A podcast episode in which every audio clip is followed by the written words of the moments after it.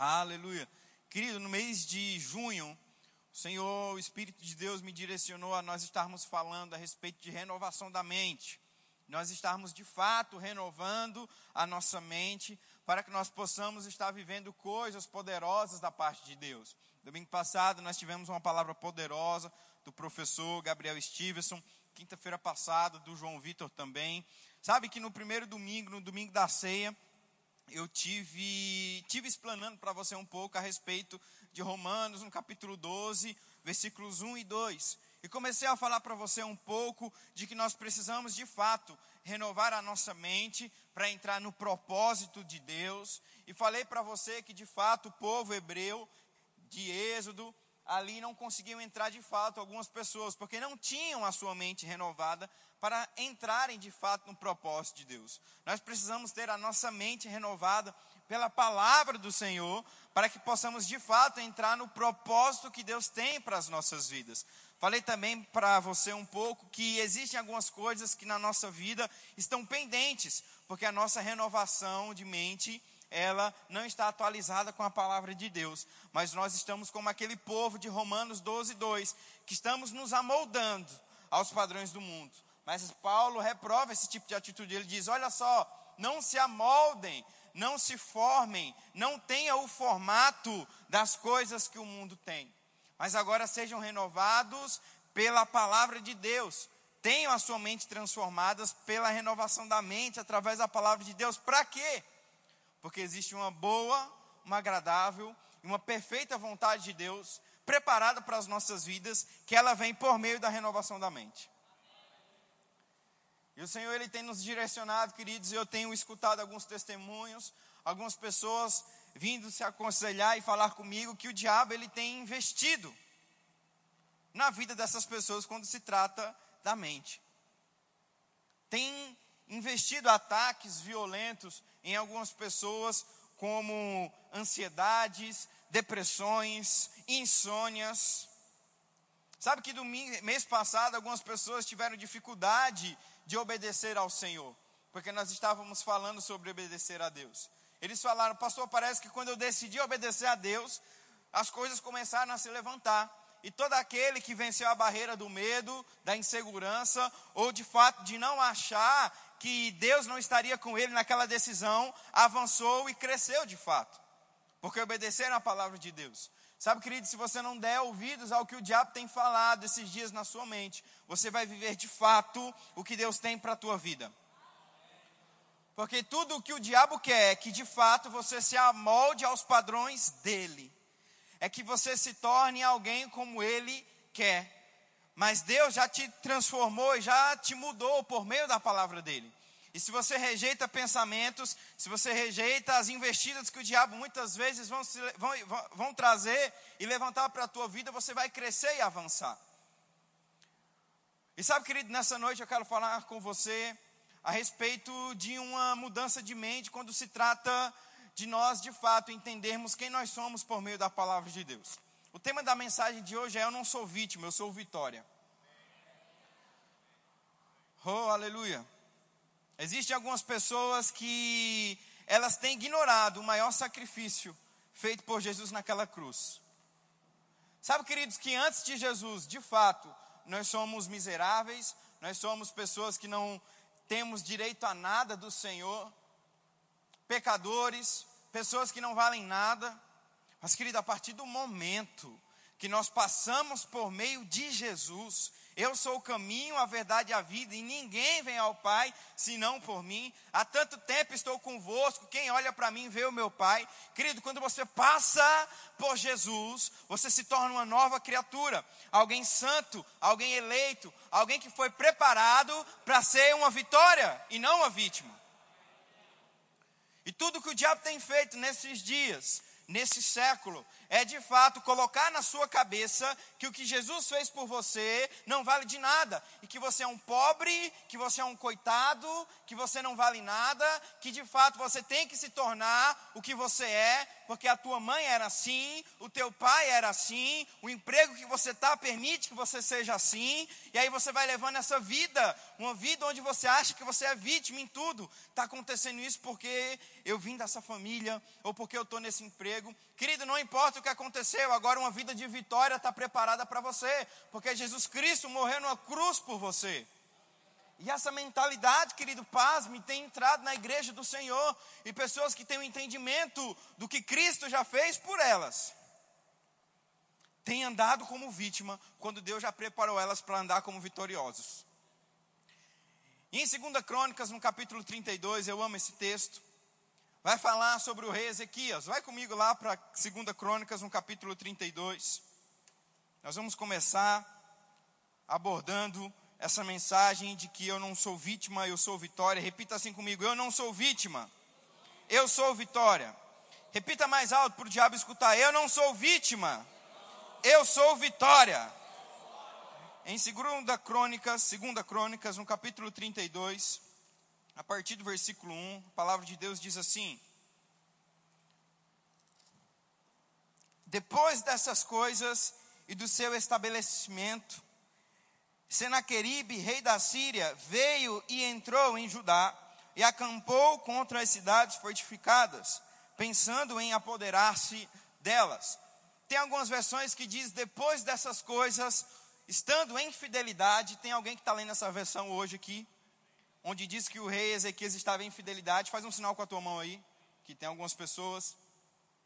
Depois dessas coisas, estando em fidelidade, a Bíblia diz que o rei Senaqueribe se levantou para tentar invadir o lugar onde o rei Ezequias estava. E no versículo 1 a Bíblia diz: depois dessas coisas. Que coisas? A partir do versículo 29, você vai ver que o rei Ezequias ele começa ali o seu reinado. E a Bíblia diz que o rei Ezequias, ele trouxe de volta a abertura do templo, chamou alguns levitas e alguns sacerdotes e disse assim: Olha só, nós precisamos restaurar a santidade, a purificação desse lugar, porque os nossos antepassados, as pessoas que estavam antes de nós, deixaram esse lugar impuro, esse lugar imundo, esse lugar cheio de pecados, mas agora nós adoramos a um Senhor dos exércitos e precisamos da excelência. Então vocês, levitas e sacerdotes, tragam de volta a pureza e a santidade desse lugar. E a Bíblia diz que o rei Ezequias abriu de volta as portas dos templos. No capítulo 29, mas agora no versículo 20, a Bíblia diz que o rei Ezequias pegou alguns líderes de Israel, pegou alguns carneiros, algumas ovelhas, levou eles para o templo, sacrificou aqueles animais como perdão de pecados e começou a entoar louvores e cânticos ao Senhor como forma de culto a Deus. Então Ezequias começou a cultuar ao Senhor naquele lugar juntamente com seus líderes. A Bíblia vai dizer no capítulo 30 que o rei Ezequias trouxe de volta, restituiu novamente a prática da Páscoa. No capítulo 31, a Bíblia diz que por meio do rei Ezequias, os israelitas começaram a deixar de praticar adoração a outros deuses. Israel estava tão perdida que estava adorando outros deuses, se consagrando a imagens e a demais coisas. E por meio do rei Ezequias, a Bíblia diz que os israelitas começaram a quebrar as estátuas, as imagens, e deixaram de adorar esses deuses e começaram novamente a adorar somente ao Senhor, o único que é digno de honra e de glória.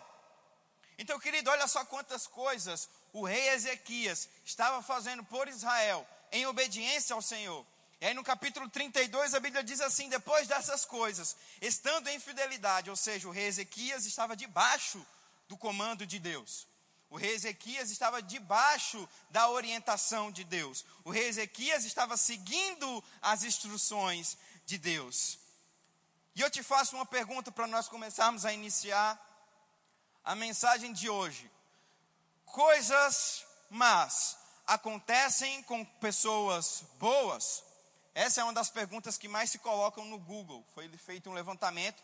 Qual, quais, quais são as perguntas que mais são procuradas no Google? E essa é uma delas.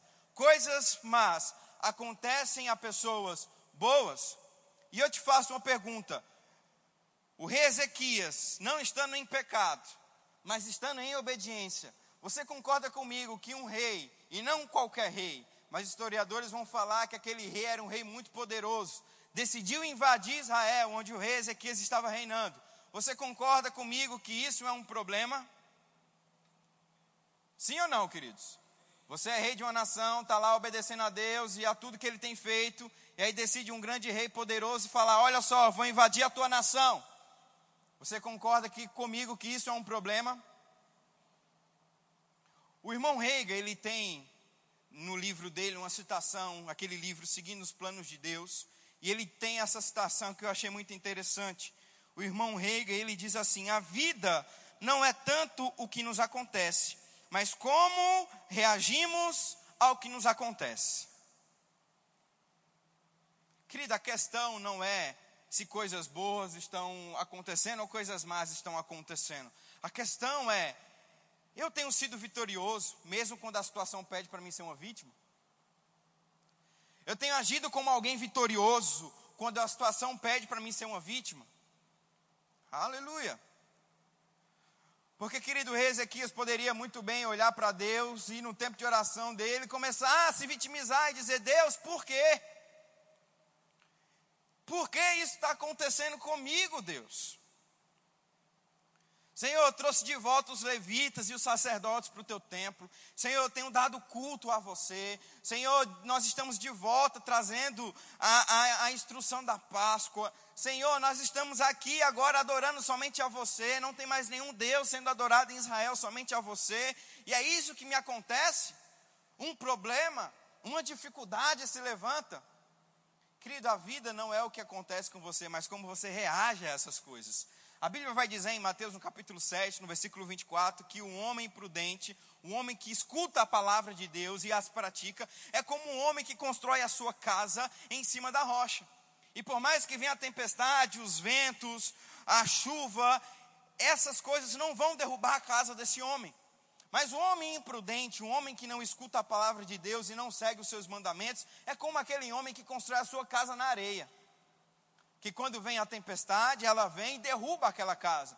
Jesus estava falando da nossa vida.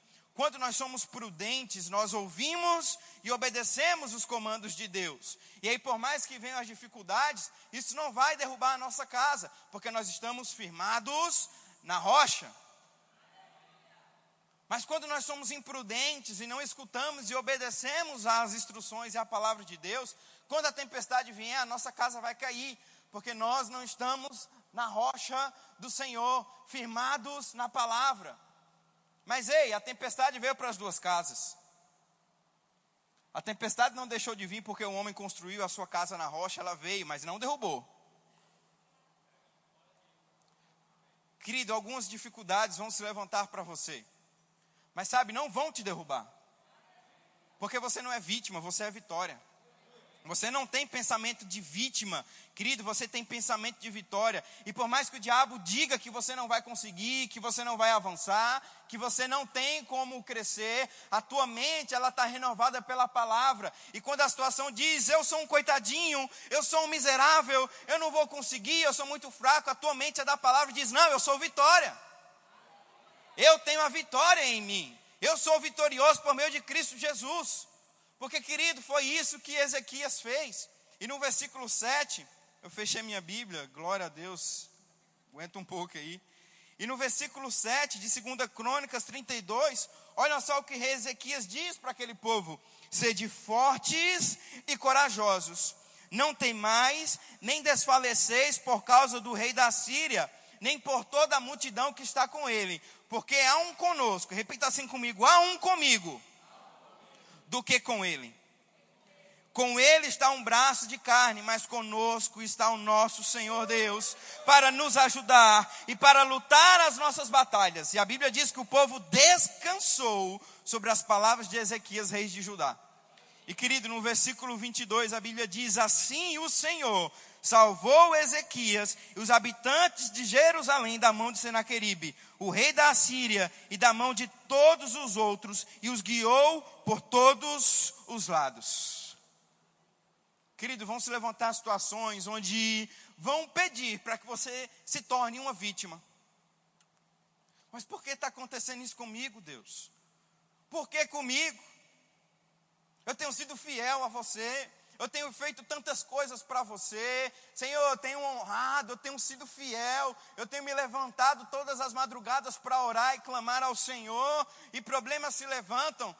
Querida, a vida não é pelos problemas que você passa, mas como você reage a eles. E daí que levantou um problema? Querido, se levante contra ele. Pare de ser vítima, você é a vitória. Pare de agir como alguém vitimista, onde acha que tudo está acontecendo para o teu mal. Meu irmão, o diabo pode levantar quantos problemas que for, ele vai ter que cair, porque você não é vítima, você é vitória. E quando a nossa mente está renovada pela palavra, nós não ficamos buscando muletas ou escoras para dizer, ah, a culpa, é de, a culpa é dele, a culpa é de fulano, a culpa é de cicrano, a culpa é do meu patrão, a culpa é da minha mãe. Não, querida, a culpa não é de ninguém. Não tem mais culpa, porque Jesus já levou sobre ele todas as coisas. E aí agora você não é mais vítima, mas agora é uma vitória no Senhor. E foi isso que o Ezequias fez. O rei Ezequias não foi para o templo, não foi para o seu quarto chorar e perguntar por que estava acontecendo, porque às vezes a gente tem esse pensamento de achar que problemas se levantam na nossa vida porque nós estamos em pecado. E de fato, queridos, existem problemas que vão se levantar na nossa vida porque nós estamos em erro, como Jonas. Um problema desnecessário aconteceu com Jonas, e Deus foi tão misericordioso que enviou um grande peixe para proteger ele, estava só esperando o momento dele dizer: Senhor, eu me arrependo e agora decido seguir os teus caminhos. Mas enquanto ele não tomou essa decisão, algumas coisas começaram a acontecer com ele. De fato, querido, existem problemas que são levantados na nossa vida porque estamos fora da vontade de Deus, porque estamos em pecado, porque estamos fazendo coisas que desagradam ao Senhor.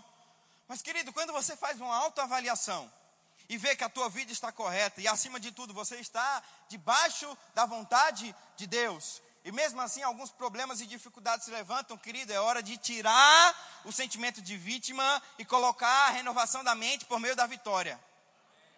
Eu não sou vítima, eu sou vitorioso no Senhor. Paulo e Silas, querido, naquela prisão, por mais que possa ter surgido um sentimento de vitimismo neles, depois de terem pregado a palavra de Deus, tomaram uma surra, um açoite, estavam lá presos, desenganados naquela prisão, poderia muito bem, e eu não duvido que deva ter subido um sentimento ou um pensamento do inferno dizendo: Olha só, está vendo? Vocês servindo ao Senhor, sendo fiéis à palavra dEle, olha só o que acontece. Porque muitas vezes é isso que tem acontecido conosco, queridos. Um pensamento de vitimismo invade a nossa mente e a gente começa a andar como coitadinho, como vítima. Paulo e Silas naquela prisão já imaginou, Senhor, por que isso? Por que está acontecendo isso conosco? Nós estamos sendo fiéis à tua palavra, pregando o teu evangelho com intensidade, e é isso que nos acontece: surras, açoites e prisões. Pelo contrário, a Bíblia diz que à meia-noite eles abriram a boca, e querido, não era sussurrando, não. O Senhor seja louvado o Senhor é engrandecido. A Bíblia diz que todos naquela cela escutavam de tão alto que eles cantavam e engrandeciam o nome do Senhor. Santo, santo é o Senhor. Sabe o que, é isso? É a situação pedindo para você ser vítima, mas a tua mente é uma mente de vitória. E aí, quando a situação pede para dizer que você é um coitado, que você não vai conseguir, que você não vai dar certo, que tudo está acontecendo porque foi culpa de A, foi culpa de B, foi culpa de C, você se levanta e fala: não é culpa de ninguém, porque toda a culpa foi levada naquela cruz, e eu não sou mais vítima, agora eu sou vitória. E querido Paulo e Silas, tomados por uma mente renovada da palavra, com o sentimento e entendimento de que eles não eram mais vítimas, mas agora eram vitoriosos em Cristo Jesus, começaram a adorar e a engrandecer o nome do Senhor em alta voz. A Bíblia diz que de repente um grande terremoto invadiu aquele lugar e eles foram libertos daquele lugar. Porque, querido, Deus ele vai começar a reagir a pessoas que andam como vitoriosas e não como vítimas. Porque se fosse para você andar como vítima, ele não tinha mandado Jesus. Ele tinha deixado você viver do jeito que você estava vivendo. Mas ele mandou o Senhor Jesus para que agora você não andasse mais como vítima, mas agora andasse como alguém vitorioso no Senhor. Aleluia! E tem muitas pessoas que têm se perdido nisso, têm andado como fracassados, como derrotados, porque acham que são daquele jeito, quando Deus já está dizendo: ei, se levanta, Agora você não é mais vítima, agora você é uma vitória. Aleluia. Oh, aleluia, queridos, eu cresci em um lar onde, de fato, tudo caminhava para mim se tornar uma vítima. Eu nasci em um berço, eu nasci em um lar onde todas as situações, todas as circunstâncias, tudo cooperava para que eu pudesse ser uma vítima. Ser alguém derrotado, ser alguém miserável, ser talvez, sei lá, um bêbado, um drogado, porque a situação onde eu estava inserido era o meu destino. Mas graças a Deus, querida, a palavra do Senhor entrou na minha família e desde pequeno comecei a ser ensinado de que eu não era uma vítima, mas eu era uma vitória. Mas, querida, até as coisas começarem a acontecer, demorou um tempo, demorou um processo. Tem pessoas que elas não entendem processo. Querido, se você não entender processo, você jamais vai viver coisas da parte de Deus. A gente estava conversando hoje na oração pela manhã que nós estamos num tempo onde tudo é rápido, onde tudo é instantâneo, onde tudo é de uma forma rápida e eficaz. Estávamos comentando ali, eu lembro de quando eu era pequena, a minha avó ela demorava alguns dias para fazer manteiga.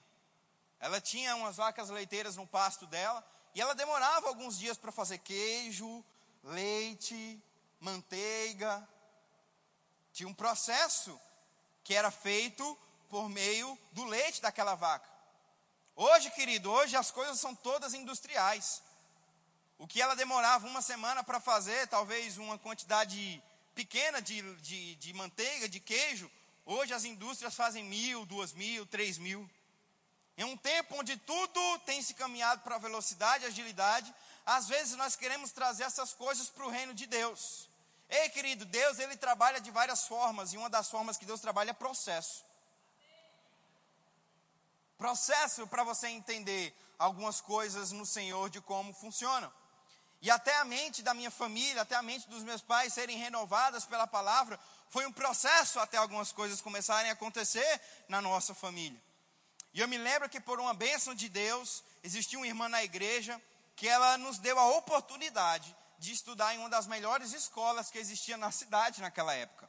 Ela era diretora daquela escola, estávamos chegando já eu e a minha irmã no período onde uma criança de fato deve entrar no ensino para começar a aprender. E o ensino público, pelo menos lá onde eu nasci, era muito ruim.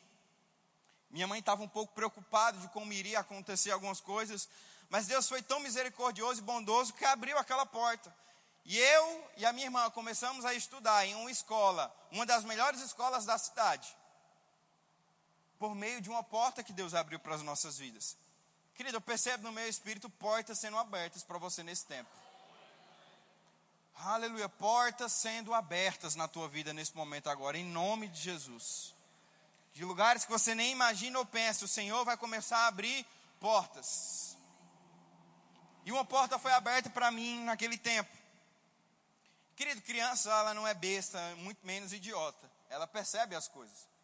E eu percebi, querido, que a minha mochila não era tão boa como a mochila dos meus colegas na escola. Eu percebi que o meu tênis não era tão bom como os dos meus colegas na escola. Que o meu material escolar não era tão bom como os dos meus colegas na classe. E eu comecei a associar, eu falei, peraí, essa escola é de rico, e eu não tenho o que eles têm, então eu acho que eu sou pobre. E aí eu fiquei, fui para casa, eu acho que eu sou pobre. Eu acho que a gente é pobre. Porque eles têm esse tênis, eu não tenho. E esse tênis lá, pelo que eu vi, é caro e eu não tenho. E criança começa a assimilar e eu fui assimilando isso. Aí eu fiquei com aquilo na minha cabeça. Eu cheguei para meu pai eu falei, pai, nunca fui muito de arrudeio, sempre fui muito direto e preciso. Falei, pai, a gente é pobre, né? Nós morávamos, querido, numa casa, eu nem, nem sei se eu posso chamar aquilo de casa. Era um, um, um, um casebre lá. Era algo tenebroso. E de fato nós éramos pobres, queridos, naturalmente falando. Mas sabe que o meu pai ele não olhou para mim e disse: Olha só, filho, de fato nós somos pobres. Sabe por que o pai é pobre? Porque o teu avô, o meu pai, não me deu um ensino bom, muito menos para tua mãe. E aí, durante um tempo, eu fui alcoólico, não me organizei financeiramente, não fiz um curso, nada, sabe? E aí a gente é pobre mesmo, filho, e vai fazer o quê, né? A gente é pobre e pronto, acabou, né? Não, querido. Por mais que a situação estava dizendo, vocês são vítimas. Vocês nunca vão sair daqui.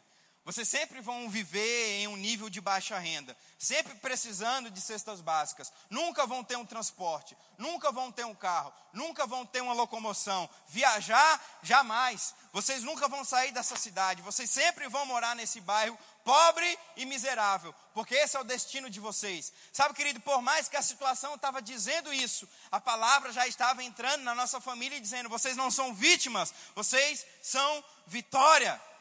Querido, ele abaixou para mim, na minha altura, e eu nunca vou me esquecer daquelas palavras. Ele diz: Filho, nós somos ricos.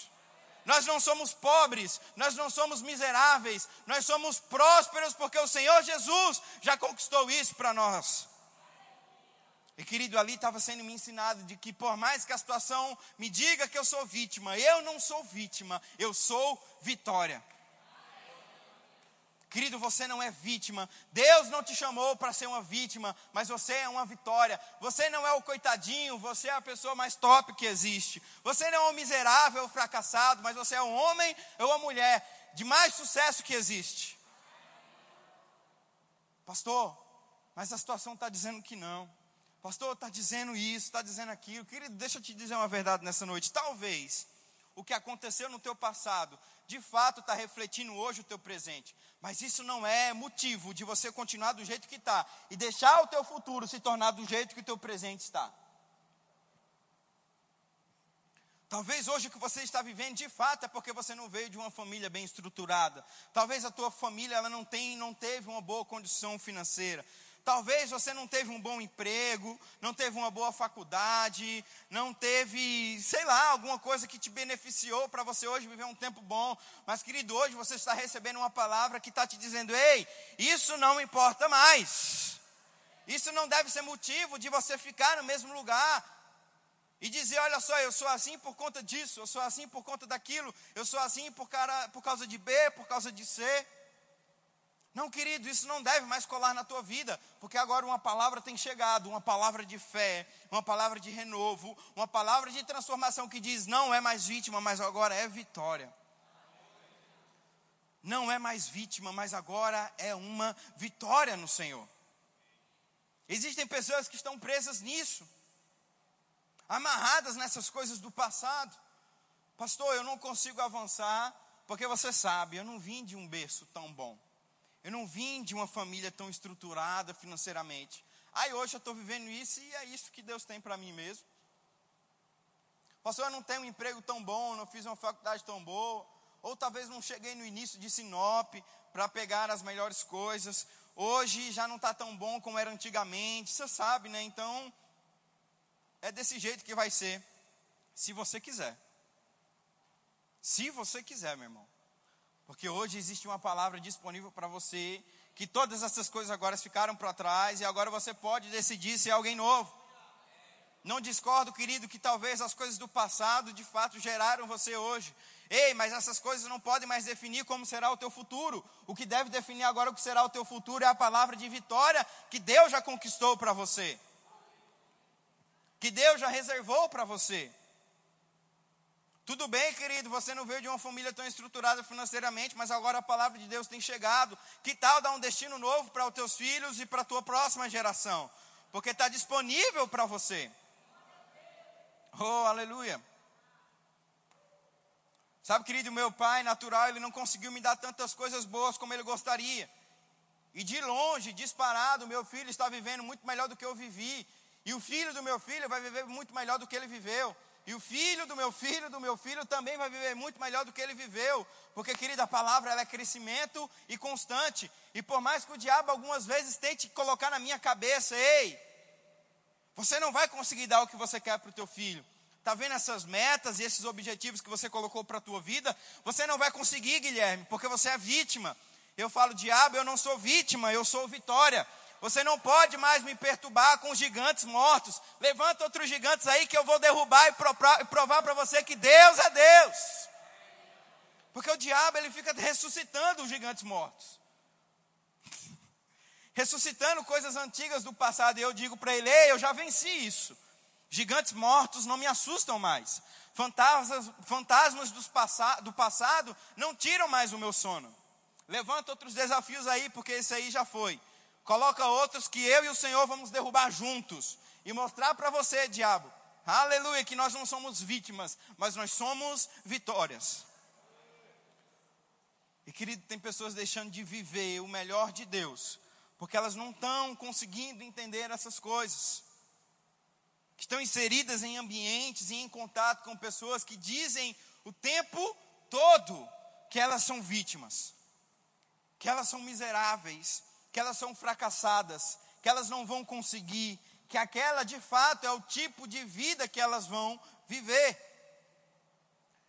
E querido, todo mundo enfrenta isso, nós enfrentamos isso, eu enfrento isso. As pessoas elas não estão satisfeitas com a forma que elas estão vivendo e quer que de fato você também viva como elas estão vivendo. Não se alegram com o teu sucesso, não se alegram com o que Deus tem feito na tua vida e querem que você fique fracassadas e vítimas como elas. Saia desses ambientes. Foi o que aconteceu conosco.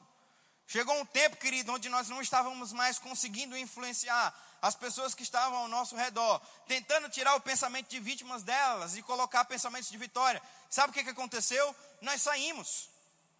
Saímos desse ambiente. Saímos de perto de pessoas como, é, como essas. E elas continuam vivendo as mesmas vidas, vivendo as mesmas derrotas, morando nos mesmos lugares, comendo as mesmas coisas, viajando para os mesmos lugares, alguns nem viajam. Nós estamos vivendo o melhor de Deus. Porque nós somos melhores? Não. Porque nós decidimos seguir a palavra de Deus, onde diz: não é mais vítima, mas agora é vitória. Pare de agir como vítima. Porque, querido, esse é um sentimento que se levanta todos os dias por conta da nossa velha natureza. Em Gênesis, no capítulo 3, no versículo 8, a Bíblia diz isso. Sabe, querido, eu tenho certeza que se o que Adão tivesse falado para o Senhor hoje, as coisas seriam diferentes. Sabe o que, que Adão fez? A Bíblia diz que Adão culpou a esposa. Falou, Senhor, foi a mulher que tu me deste. Vamos ler esse texto, Gênesis 3,8. Olha só que coisa interessante. Diz aqui. No versículo 9 diz assim, Gênesis 3:9. E o Senhor Deus chamou Adão e lhe disse: Onde tu estás? O Senhor fez uma pergunta a Adão: Onde tu estás? E ele disse: Eu ouvi a tua voz no jardim e tive medo, porque eu estava nu e me escondi. E no versículo 11 a Bíblia diz assim: E ele disse: Quem te contou que tu estavas nu? Tens tu comido da árvore da qual eu te ordenei que não comesses? E o homem disse: A mulher que tu me destes para estar comigo, ela me deu da árvore e eu comi. E ali, querido, começa um colocando a culpa no outro. E sabe que quem tem um sentimento de vitimista, ele nunca vai assumir a culpa e a responsabilidade dos seus atos? Quem anda com pensamento de vítima nunca vai assumir, fui eu, a culpa é minha, é minha responsabilidade, eu assumo pelos meus erros. O Senhor fez uma pergunta para Adão: Adão, por acaso você comeu da árvore que eu disse para você não comer? O cara que é vitimista, ele começa a colocar porém, porque, mas, a culpa é de A, a culpa é de B. Quem tem sentimento de vitória diz assim: Senhor, eu errei, me perdoa, a culpa é minha. Eu de fato comi do fruto, me perdoa, Senhor, preciso agora da tua restauração. Mas o vítima não. O vítima, ele sempre vai colocar a culpa nos outros. Sempre vai colocar a culpa em alguém. Sempre vai se ausentar das responsabilidades. Querido, quem é vitorioso, de fato, assume os seus erros e diz: Senhor, a culpa é minha de fato, me perdoa pelo que eu fiz. Você consegue graça e favor diante de Deus. Agora, quem anda em um sentimento de vitimismo, sempre vai estar colocando a culpa em alguém, porque nunca foi ele. Nunca foi ele. Não, Senhor, foi a mulher que tu me desse. Rapaz, que ousadia. Será que Deus errou em fazer a mulher? Colocando a culpa em Deus. Porque o culpado nunca é ele. O culpado é sempre os outros. Pastor, estão me perseguindo na empresa. Meu Deus do céu. Você não sabe, é o meu patrão, é o meu colega de trabalho. Está todo mundo me perseguindo na igreja, pastor, na, na, na empresa. Eu não sei mais o que fazer. Querido, será que de fato estão perseguindo você ou é porque você não tem chegado no horário? Ou é porque você não tem sido um bom funcionário? Pastor do céu, você sabe, né? Eu não, não aguentei. Mulher não dava assistência em casa e tal. Aí você sabe, né? Tive que procurar em outro lugar. Culpa não foi minha, não. Mulher não dá assistência. Será, querido? É porque você é um cafajeste mesmo e um homem adulto e não quer corrigir pela palavra de Deus? Eu nunca escutei no gabinete pastoral alguém chegando para mim e dizer, pastor, olha, eu sou um cafajeste mesmo, eu sou ó, um homem safado, eu não posso ver um rabo de saia, eu não posso ver uma saia pendurada no varal que eu já acho que é uma mulher, eu já quero dançar com ela. Nunca ouvi isso, nunca. Pastor, preciso de ajuda de fato. Preciso de ajuda, olha, a culpa é minha. Nunca vi alguém chegar para mim e falar, pastor, eu sou um cara preguiçoso, chego atrasado, durmo até tarde, não produzo, sou um dos piores funcionários na minha empresa, preciso de ajuda de fato, eu reconheço, nunca ouvi isso. É sempre estão me perseguindo, não tive assistência em casa, aconteceu isso, aconteceu aquilo, e é culpa de A, e é culpa de B, eu não ganho dinheiro porque o meu patrão não gosta de mim, e aí eu não tenho as coisas porque eu não vim de uma família boa, e etc, e etc, e etc sempre fugindo e se ausentando das suas responsabilidades. Querido, Davi, ele teve alguns erros durante a sua vida, mas se tinha algo que Davi era rápido, era em se arrepender. Senhor, me arrependo. Davi, ele tinha uma paixão, Davi, ele tinha um anseio tão grande de estar na presença de Deus, que ele não poderia ficar muito tempo longe do Senhor, e rapidamente ele corria, e ele ia fazer algo para se aproximar novamente de Deus, e assumir a culpa muitas vezes de algumas coisas que ele fez, para poder estar próximo do Senhor, e com isso ele conseguiu graça e favor de Deus em algumas coisas. Mas querido, muitas vezes nós estamos nos ausentando de coisas, estamos fugindo das nossas responsabilidades, porque é culpa de A, é culpa de B, é culpa de C, não é minha culpa. Eu não sou assim porque eu sou assim. É porque aconteceu isso. Ah, pastor, eu sou assim porque você sabe.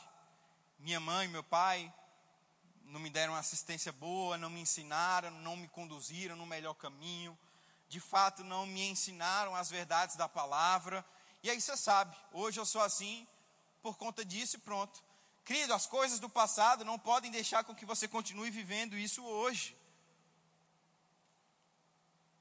Coisas do passado não podem deixar com que você permaneça no mesmo lugar que você está, porque agora existe algo dentro de você chamado vitória. E não importa o que aconteceu, não importa as coisas que se passaram, agora você é uma nova criatura e Deus tem algo novo para você. Quando eu era pequeno, querido, eu me lembro que eu quebrei determinado objeto dentro de casa. Quebrei um vaso. Chutei uma bola lá e quebrei um vaso dentro de casa. E comecei a me esquivar. Comecei a fugir da minha responsabilidade, do que eu tinha feito.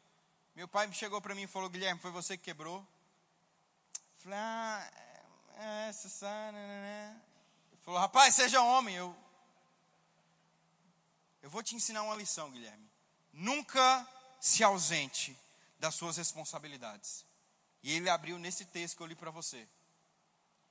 Onde o homem começou a colocar a culpa em Eva, Eva começou a colocar a culpa na serpente, a serpente não tinha mais quem colocar a culpa, acabou para ela. Sempre um passando por outro. O homem e a mulher vitoriosa assume os seus erros e as suas responsabilidades. Bate no peito e diz: Foi eu, me perdoa, vou consertar e vou arrumar. Foi eu, me desculpa, vou me esforçar para não fazer mais.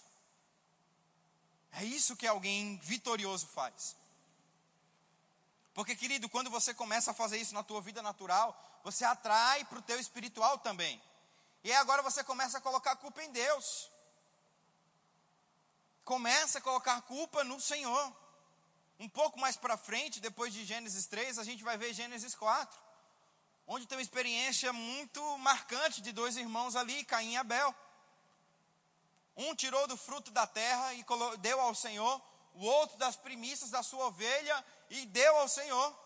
E a Bíblia diz que o Senhor se agradou da oferta de Abel, mas não da de Caim. E a Bíblia diz que Caim se enfureceu e o seu semblante mudou naquele momento. Mateus capítulo 4. Gênesis capítulo 4, perdão.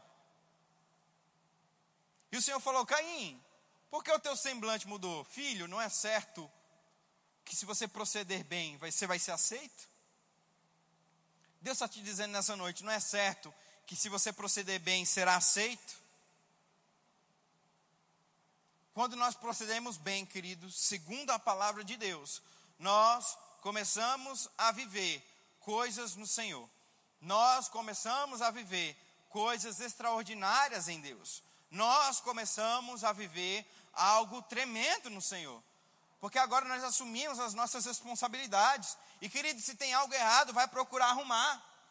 Para de ficar procurando a culpa em A, a culpa em B, a culpa em C, a culpa é dele, é dela, é dela, é dele. A culpa é sua.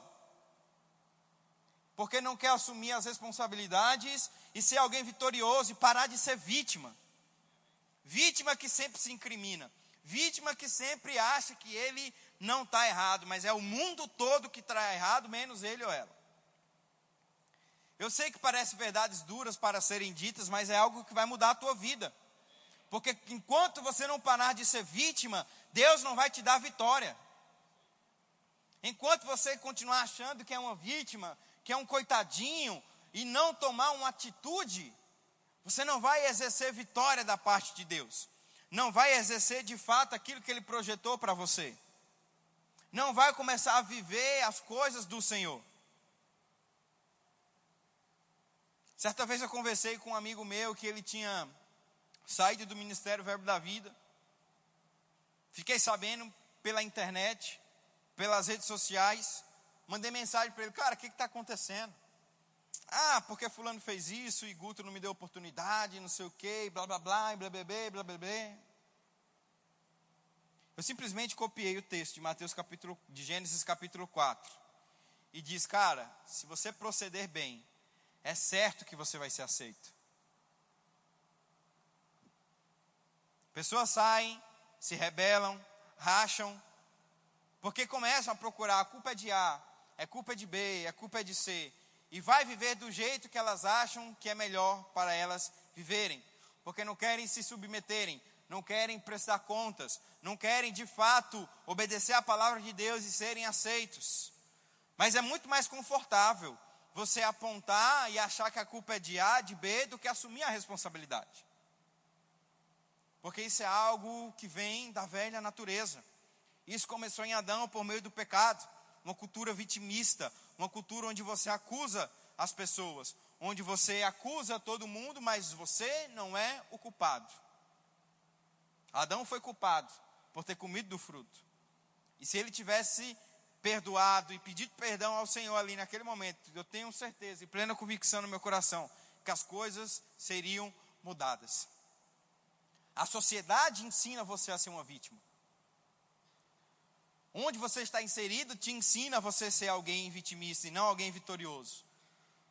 Quando eu prestei vestibular para a faculdade, eu sempre, no meu ensino médio ali, eu estudei em colégio público. E tinha um amigo meu que ele estudava em escola particular, e nós tiramos aproximadamente a mesma nota.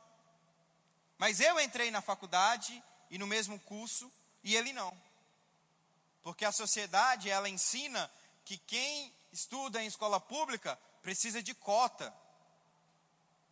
Precisa de uma cota. É o coitadinho. Ele estudou em escola pública, coitado. É uma vítima. Ele foi menos favorecido. Então ele precisa de uma ajuda, coitado. Mas eu tirei a mesma nota. Fizemos a mesma prova, com o mesmo tempo, com as mesmas circunstâncias. Uma cultura de vitimista. E querida, eu não estou dizendo aqui que a rede pública ela não é mais desfavorável do que a particular. É, é um fato na nossa sociedade hoje que tem orado e crido ao Senhor que vai mudar. Que os ensinos públicos vão ter o mesmo ensino de nível que as particulares.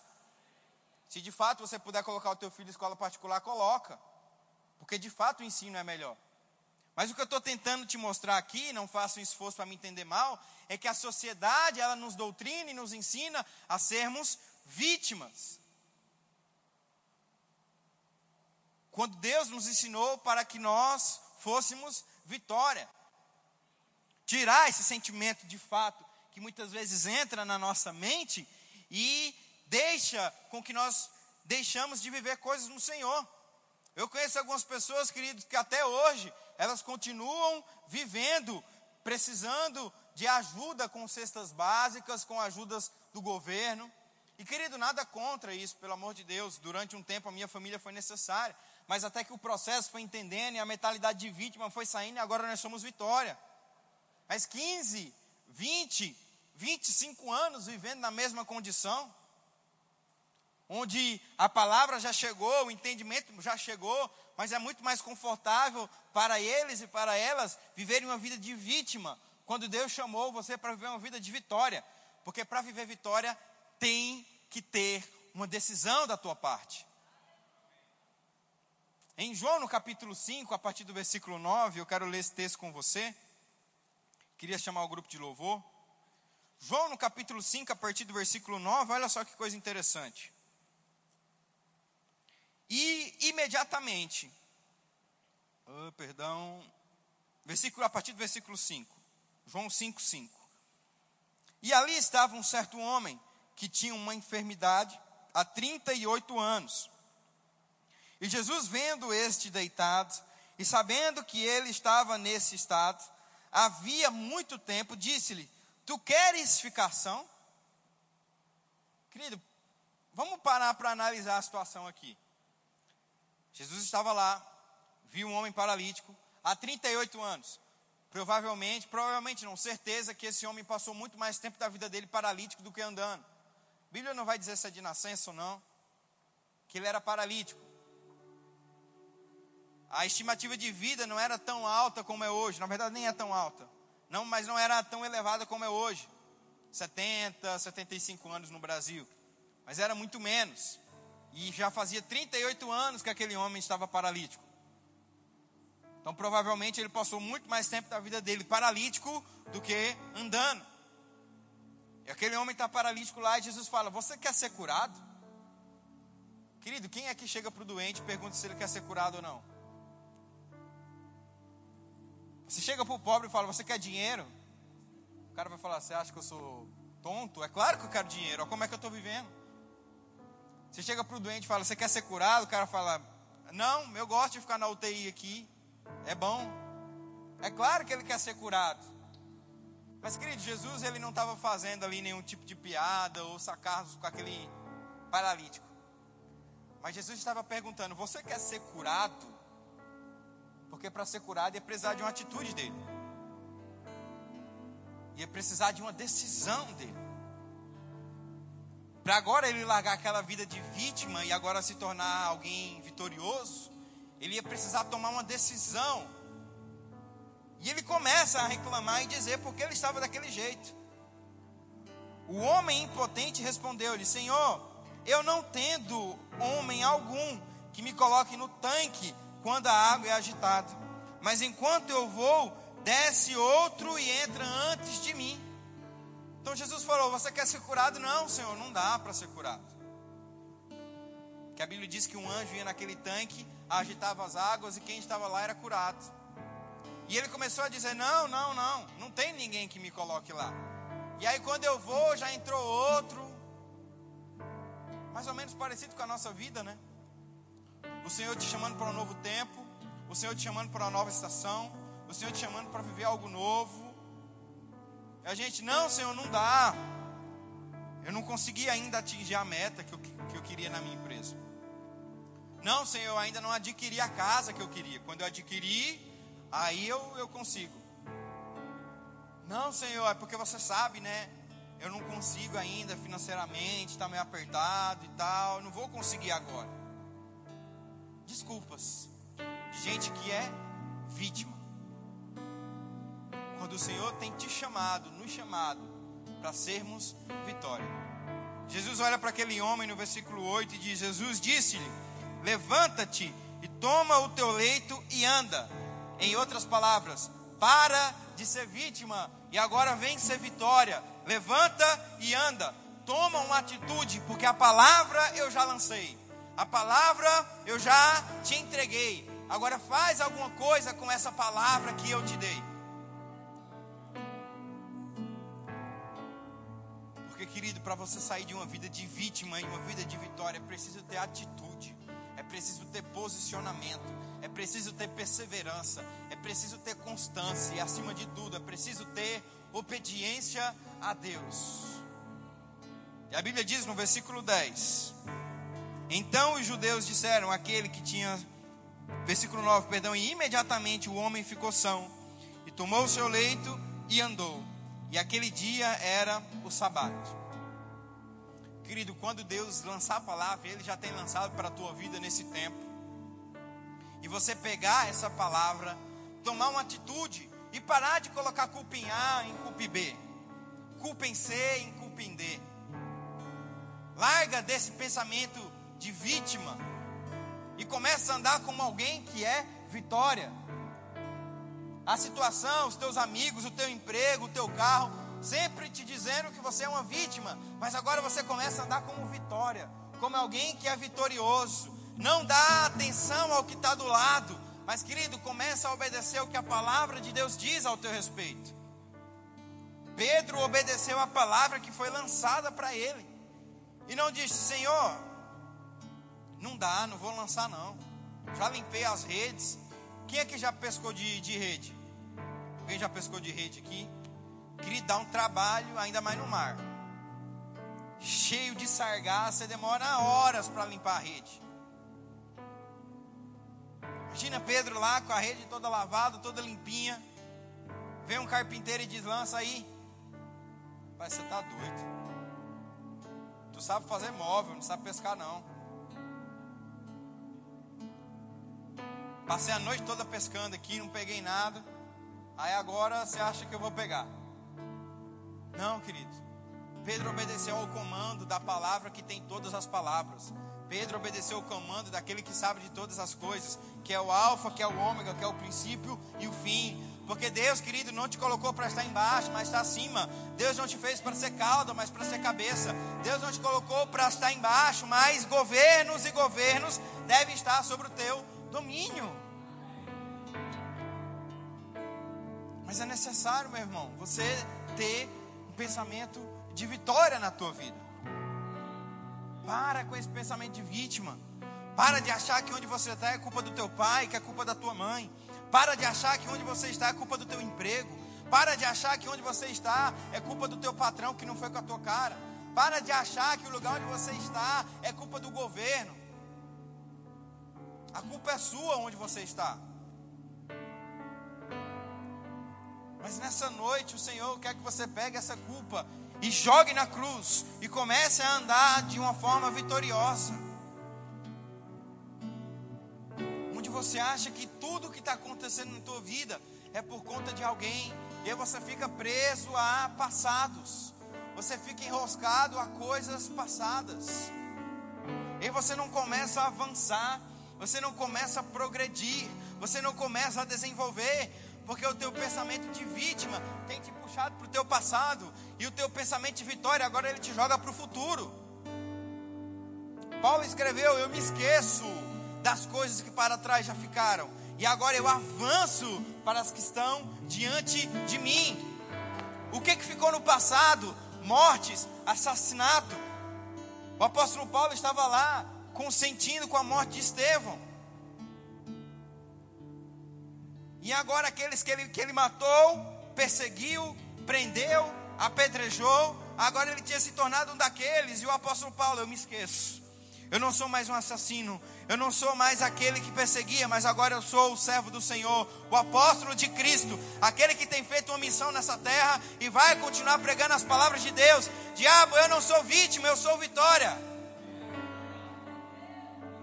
Eu não vou ficar preso com o passado, mas agora eu vou avançar para o que Deus tem para minha vida. Não sou vítima, eu sou vitória. Abraão, ele não conseguiu avançar enquanto ele não deixou coisas do passado para trás.